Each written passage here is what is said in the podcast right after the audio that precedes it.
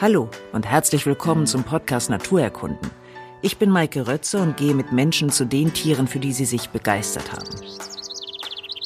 Die erste Auster vergisst man nicht, das weiß Andi Ammer. Hat man diesen kleinen kurzen Ekel vor dem Schlürfen des Tiers aus seiner harten Schale überwunden, dann ist die Auster eine Initialzündung. Entweder man ist ab dem Moment Liebhaber oder Verächter. Andi konnte von dem Schalentier nicht mehr lassen. Er ist der Auster auf der ganzen Welt nachgegangen. Zu den Austernbänken rudern wir heute nicht raus. Wir gehen in die Maheinecke-Halle in Kreuzberg in Berlin zu Erik. Der hatte eine Austernbar ganz hinten, Reihe 3. Es ist übrigens auch eine Premiere in diesem Podcast. Denn zum ersten Mal verschlinge ich das Tier, über das wir reden.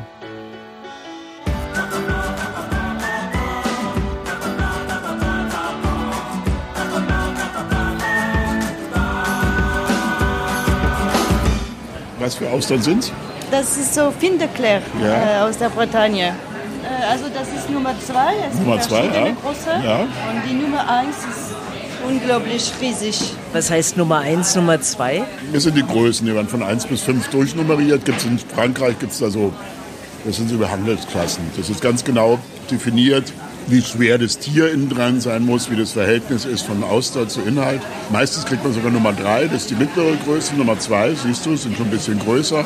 Nummer 1 liegen meistens schon etwas unangenehm groß im Mund. Ach so. Weil man kann sie ja nur als ein Stück schlürfen. Eigentlich ja. Also Kann sich durchbeißen. jetzt, Das kommt aus Oléron. Ah. So, ja, Marraine en Laurent, ja. Genau. Ein Marraine Laurent ist wirklich das, äh, sowas wie die Champagne, ist der einzig geschützte Begriff für Austern. Also eine Austern, die vom Marraine en Laurent kommt, darf dieses Gütesiegel haben. Ist auch die beste äh, Affinierbetriebe sind darum. Was sind Affinierbetriebe? Ja, da werden die Austern werden die bloß die letzten zwei bis drei Monate da. in Das furchtbar schlammige, schmutzige Flussbett von Marraine en Laurent reingelegt.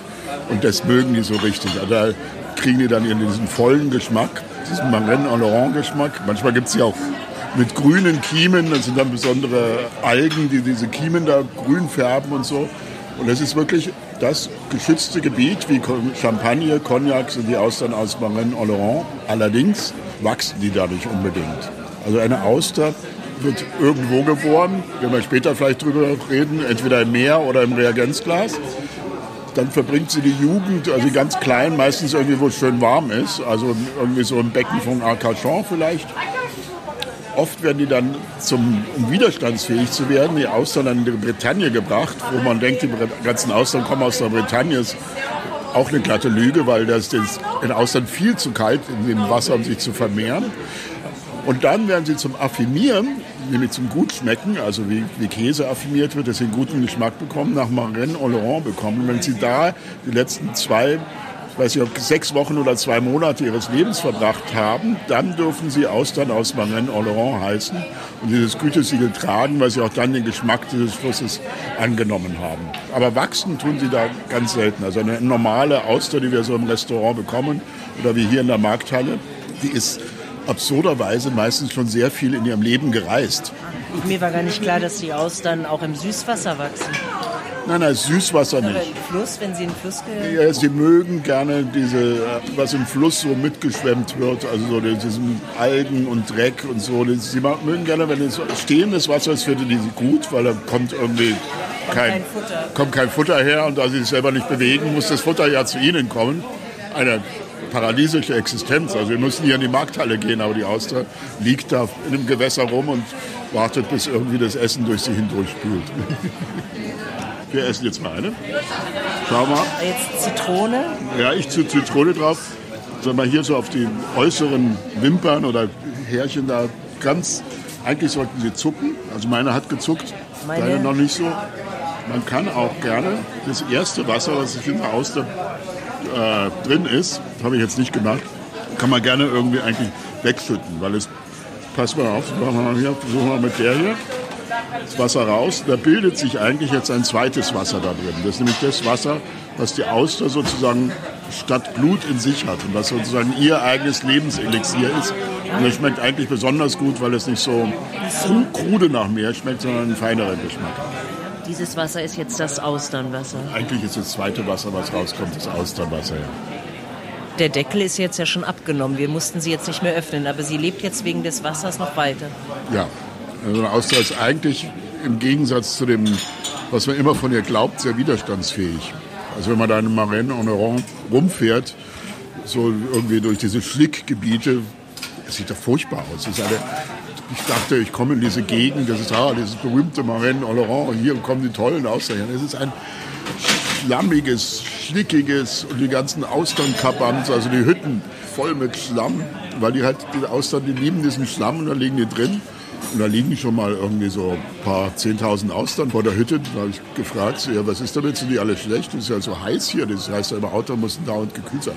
Der Quatsch. Natürlich. Eine Auster, die fällt ja auch trocken. In dem Meer liegt sie trocken. Das Meer ist auch mal warm. Und wenn er irgendwie dann äh, 30 Grad Hitze hat, ist die Auster noch lange nicht tot.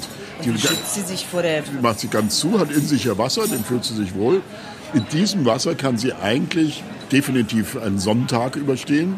Und sie kann irgendwie gekühlt 14 Tage Transport überstehen. Von den Austernzüchtern wird sie dazu trainiert. Also die hat ja nur einen Muskel, das ist ein monomuskularer Molluskel, sage ich immer. Also der, das, was durchtrennt wird, das ist der Muskel. Hier sieht man noch, es bleibt meistens beim Essen übrig hier, das ist der Muskel. Auch mit dem hat sie die Luke dicht. Mit dem, der Muskel hat zwei Farben. Eine Farbe, es ist nur ein Muskel, aber eine Farbe ist dazu da, dass sie schnell zu machen kann. Und wie alle schnellen Muskeln sind die nicht ausdauernd. Und das Dicke hier, das ist der ausdauernde Muskel, der macht einfach zu. Der macht es 14 Tage zu, die Auster liegt im Wasser. Und deshalb war eigentlich so im 19. Jahrhundert, als die Eisenbahn aufkam, haben sich auch die Austern über den Kontinent verteilt, weil dann konnte man die von den Küsten überall bis nach St. Petersburg bringen und am Hof des Zaren essen. Wie pflanzt sie sich denn fort? Das Liebesleben der Auster ist durchaus speziell, sage ich mal. Sie vorstellen, der Auster liegt im Wasser, können ja jetzt nicht flirten oder so. Liebesspiel ist ja auch nicht, weil die andere ist ja auch festgewachsen. Also es ist durchaus nicht ganz klar, wie sie sich verständigen, weil Männlein und Weiblein tendieren schon dazu, zum selben Zeitpunkt Eier und Sperma in das sie umliegende Meer einfach zu verströmen. Also dieses sexuelle Verströmen ist bei der Auster wirklich nicht alltäglich, aber machen sie. Das machen Sie einmal im Jahr? Machen oder? sie einmal im Jahr. Ist auch sehr anstrengend für sie, weil die Weibchen, die produzieren Millionen, glaube sogar 20 Millionen Eier bei einem Geschlechtsvorgang. Und es tut das arme Lebewesen etwas anstrengend, die alle her zu züchten und so. Aber diese Eier, die gibt sie ja nicht raus. Es gibt unterschiedliche Arten. Manche verströmen die einfach ins Meer und andere äh, gibt es, wo es die Mutter in sich behält. Aber auch da muss irgendwann mal so ein Sperma vorbeikommen. Im vorbeikommen. Dass jetzt, jetzt in dem Weltmeer ein Spermium auf ein, ausgerechnet ein Austernei trifft, das sie verströmt hat, ist ja sehr gering. Ist eben sehr gering, ja. Also Ja. Andererseits sind es wirklich so viele Eier und Spermien, dass die Wahrscheinlichkeit wieder steigt. Also Und dann werden die also außerkörperlich befruchtet und wachsen dann heran. ja, bei manchen, bei diesen kann es sogar sein, dass sie in, in der Schale befruchtet werden und dann aber gleich weggegeben sozusagen, und dann ist die Auster auf sich gestellt. Aber das Interessante an der Auster ist, dass es, äh, wir wissen jetzt nicht, was vor uns liegt, ob es Männlein oder Weiblein sind. So, das ist nicht klar definiert. Normalerweise sieht man das nicht und bei den normalen Austern, die wir essen, ist es auch sehr unwahrscheinlich, dass sie überhaupt ein Geschlecht haben. Eine Auster wechselt ihr Geschlecht im Laufe ihres Lebens des Öfteren. Man könnte fast sagen nach Lust und Laune. Es ist auch nicht ganz klar, was der Auslöser ist, wann sie es macht, wieso sie es macht. Alles, was man weiß, ist tendenziell werden sie zuerst Weibchen, wechseln dann zu Männchen und tendieren gegen Ende ihres Lebens wieder dazu, Weibchen zu sein. Also es, es scheint es, äh, die Existenzform als Weibchen et, etwas angenehmer zu sein. Also mit steigender Lebenserfahrung tendiert die Auster dazu, Weibchen zu werden. Das heißt, sie produziert dann sowohl Spermien als auch Eizellen. Nein, nein, entweder, der, entweder oder. entweder oder, aber zu der, in der Periode. Ja, sie braucht, ich glaube, die Geschlechtsumwandlung dauert, glaube ich, so 14 Tage. Also schau mal, die hat jetzt schön gezuckt. Ah, das ist ja, der kriegt die, die zieht sich so zusammen. Ah, Sie, sie reagiert auf die Säure. Ob das jetzt ein Unwohlempfinden ist, könnte sein. Was du jetzt gerade gemacht hast, ist wahrscheinlich eine der ältesten Kulturakte der Menschheit. Das Austernschlürfen, Ja. Seit wann werden die denn gegessen? Sobald wir archäologische Funde von Menschen haben, das sind die Ur-Ur-Urmenschen, finden wir daneben Muschel und hauptsächlich Austernreste. Wahrscheinlich, weil es geht es wirklich mit der Sesshaftwerdung zusammen. Auch die ersten äh, Ansiedlungen von Menschen sind ja meistens in der Gegend von Wassern. Es sind die umherziehenden, noch nicht sesshaften, menschenähnlichen Wesen, sich am Wasser niedergelassen haben und definitiv von Austern ernährt haben. Also es ist auch der älteste archäologische Funde, den es gibt, heißt, sind die sogenannten Köttenmördinger heißen die. Das sind Abfallhaufen. Also die Abfallhaufen künden aber von der Anwesenheit des Menschen, da sind nämlich hauptsächlich leere Austern drin und die findet man weltweit. Also ganz Manhattan zum Beispiel, das ist ja diese Hudson River und so das ideales Austerngebiet mal gewesen, bevor es da ausgerottet wurde ganz Manhattan ist auf einen riesigen Austernhaufen gebaut. Und immer wieder, wenn die ein Hochhaus finden, finden die wieder irgendwie zehn Meter unten so einen Köttenmördinger. Also so ein Köttenmördinger ist ein Küchenabfallhaufen, irgendwie nach einem dänischen Wort benannt.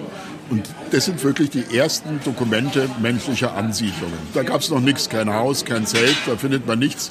Vielleicht mal noch ein bisschen Feuerreste, weil die hatten noch keine Messer, dann haben sie es mit Feuer wahrscheinlich geöffnet kann den Auster auch mit Feuer öffnen, weil wenn sie erhitzt wird, stirbt sie irgendwann bei 70 Grad. Dann ist es klar. Dann macht sie einen kleinen Plop. Muskel hat aufgehört zu arbeiten, geht auf, dann kann man sie essen. Schmeckt aber nicht so gut wie kalt. Aber ich wundere mich, weil so richtig nahrhaft ist sie ja nicht. Oder sie macht jetzt nicht besonders satt?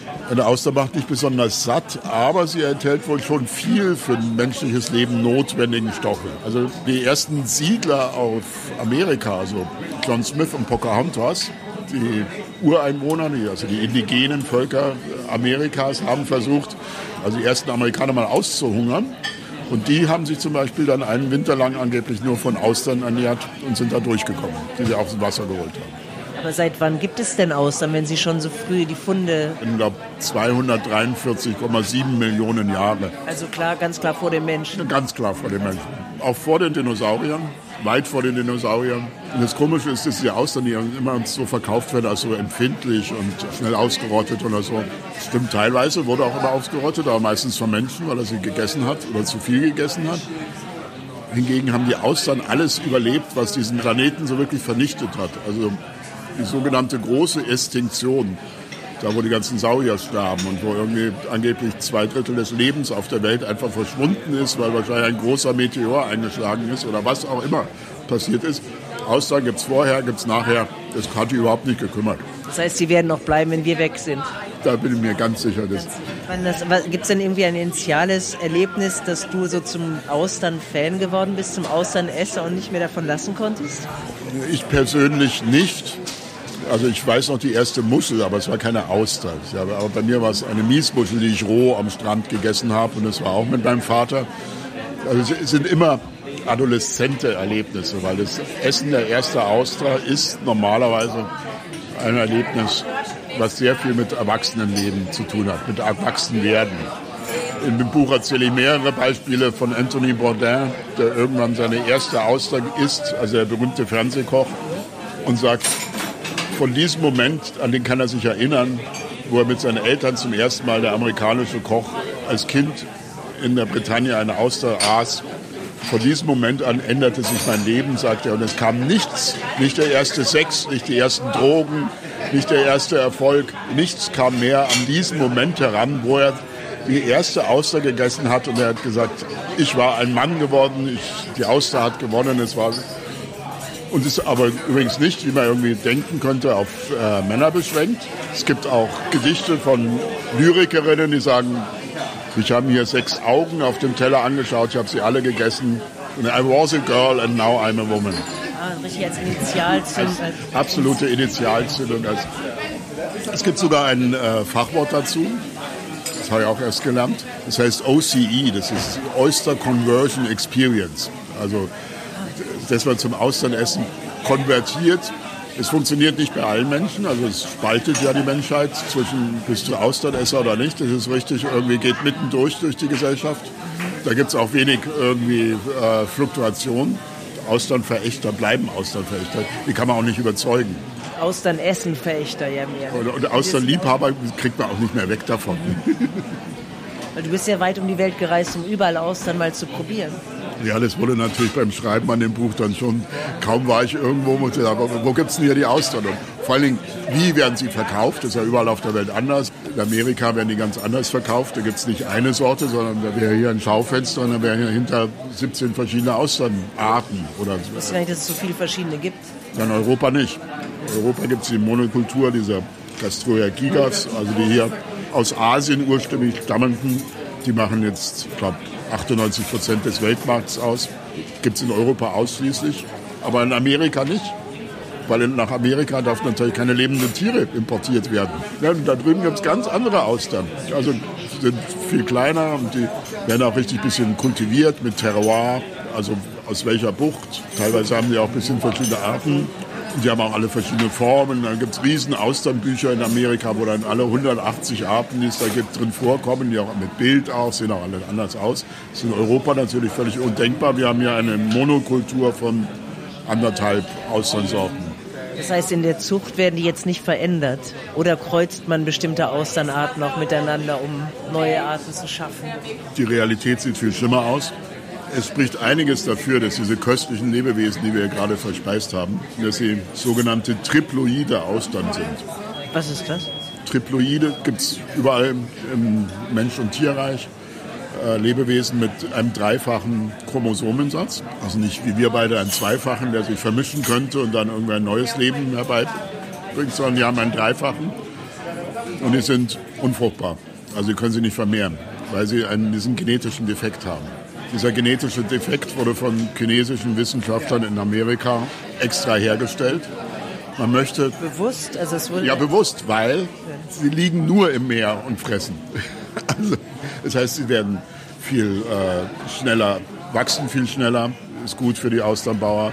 Sie sind auch nicht so anfällig, weil sie nicht diese Schwächephase nach der Vermehrung haben, wo dieses arme Tier alles, was es hat, in das umliegende Meer verströmt hat. Also die, die sind nicht schwach, sondern die machen nur stärker, stärker, stärker. Komischerweise schmecken sie angeblich auch besser.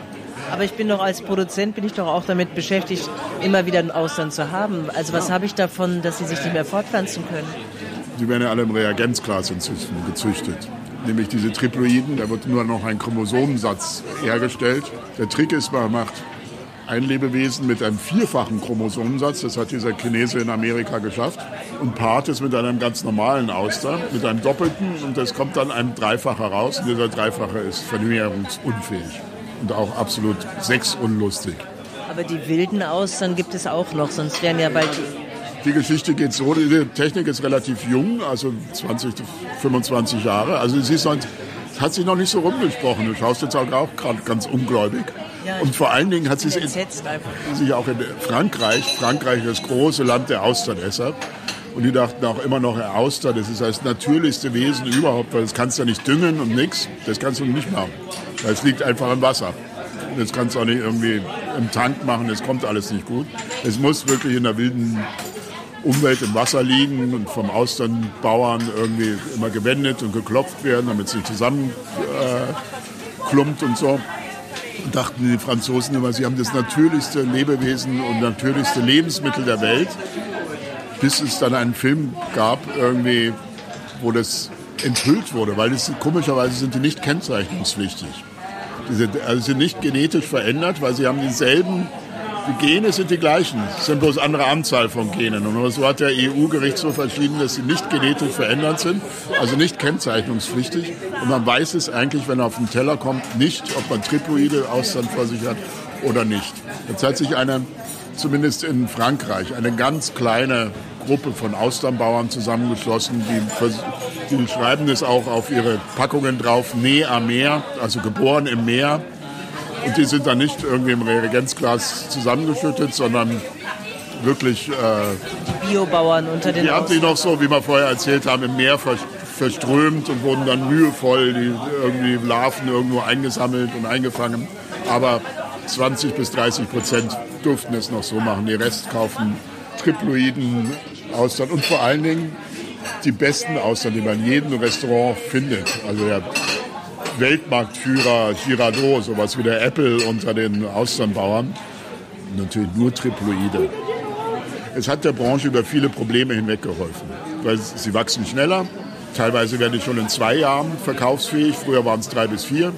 sind weniger anfällig für Krankheiten, geschmacklich kein Unterschied oder sogar leider besser. Bloß man möchte es nicht, eigentlich nicht wirklich wissen.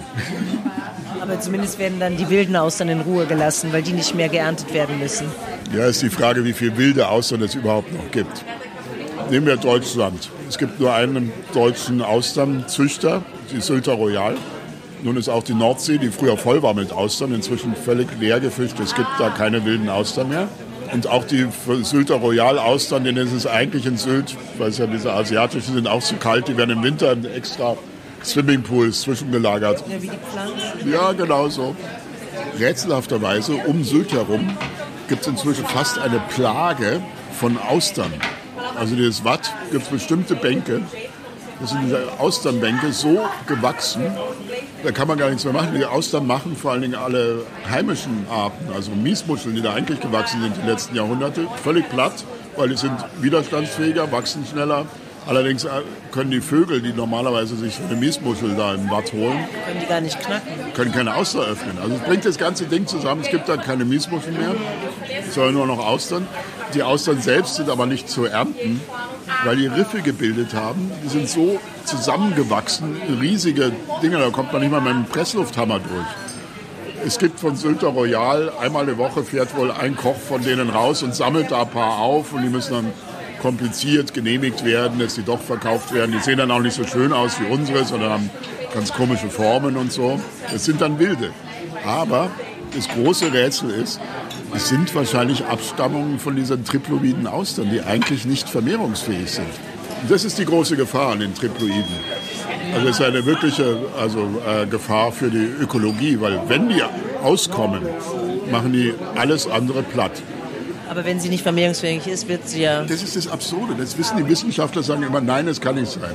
Aber, Aber sie, sie aber sie beobachten es dann doch. Ja. Die große Verklumpung. Es gibt um Sylt wieder Austernriffe, die wir aber eher als ökologisches Problem sind, weil sie nicht die heimischen europäischen Austern, die es nur noch im Belon gibt, äh, also die sogenannten Belon-Austern, die flachen, das sind alles diese schnell wachsenden Crassostrea gigas, die alles andere platt machen und keine natürlichen Feinde haben. Weil die, diese Austernschale ist ja unglaublich fest und bildet die sich im Laufe des Lebens der Auster? Du wächst immer mit, ja. Du wächst immer, du wächst immer mit, größer, ja. fester.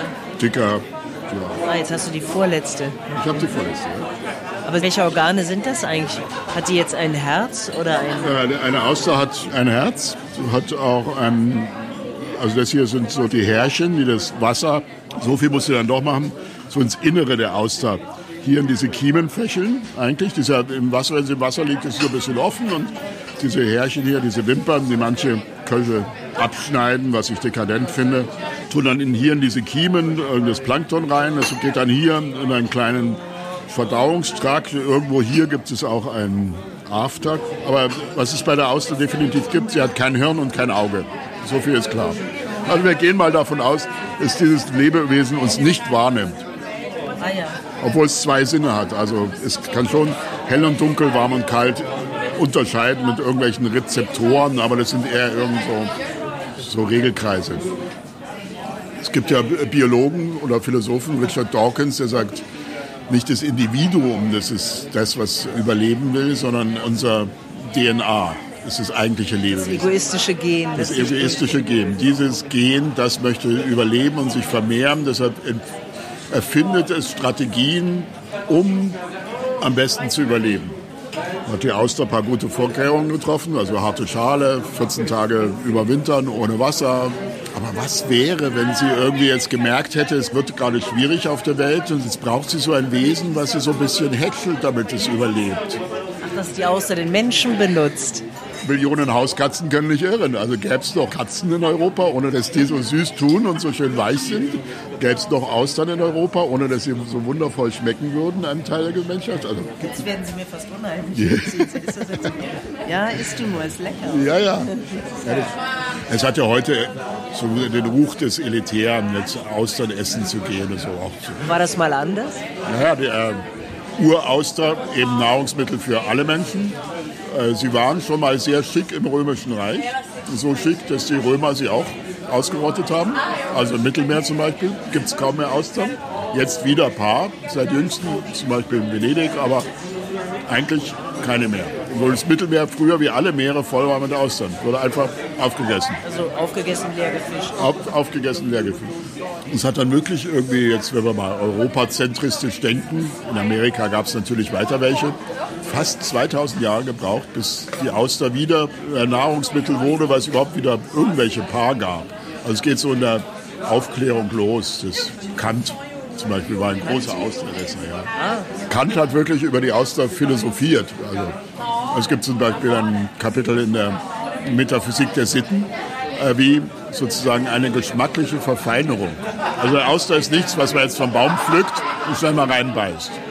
Sondern ist ja schon etwas, wo man diesen kleinen Ursprungsekel, selbst wenn man sie mag, nochmal vor diesem glibbrigen Wesen zumindest wahrnimmt. Da denkt Kant viel drüber nach, wie eigentlich sozusagen die menschlichen Sitten sich entwickeln, dass sie irgendwie verfeinert werden müssen, um etwas zu machen, was man eigentlich nicht will. Überhaupt Auster ein ganz großes Denkobjekt der Philosophie. Also mein Buch fängt an mit einem Gemälde von Manet, das heißt der Philosoph. Auf dem Bild ist nichts draus als ein Mann und zu seinen Füßen acht Austern. Also, aber er wirkt ja eher ärmlich. Also er ist ja Weil im 19. Jahrhundert Austern war ein Gericht für die Armen. Sowas wie heute Burger. Es war für die Massen irgendwas, was man so gegessen hat, aber auch immer irgendwie nicht so mit so gutem Gewissen. Weil es einfach so ein dermaßenes Massen-Billig-Lebensmittel war.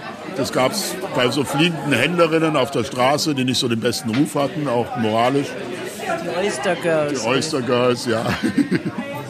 Es also gibt so ganz schlüpfrige Gemälde von Oyster Girls, die irgendwie mit sehr offenem Ausschnitt irgendwie da vor diesem Ausschnitt ein paar Austern balancieren. Das Lustige ist, gleichzeitig gibt es die ersten Fotografien im 19. Jahrhundert von den richtigen Oyster Girls. Das sind dann richtige gestandene Frauen mit irgendwie 50 Schichten Leinen um sich rum, damit dieser Gestank nicht an ihnen hängen bleibt. Also gar nicht die schlüpfrig erotische. Nein.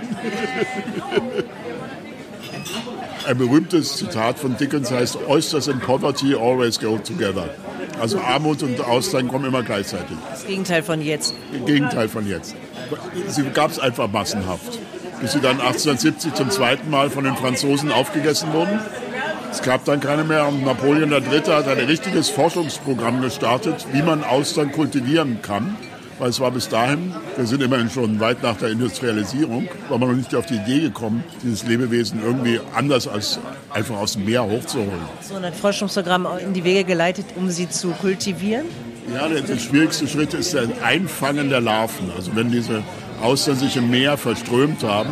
Ja, da werden sie gefressen. Ja, die, sind ja so klein, die kannst du nicht mit dem Netz einfangen. Also sie sind mikroskopisch klein und musst sie also überzeugen, überreden, sich irgendwo anzusiedeln.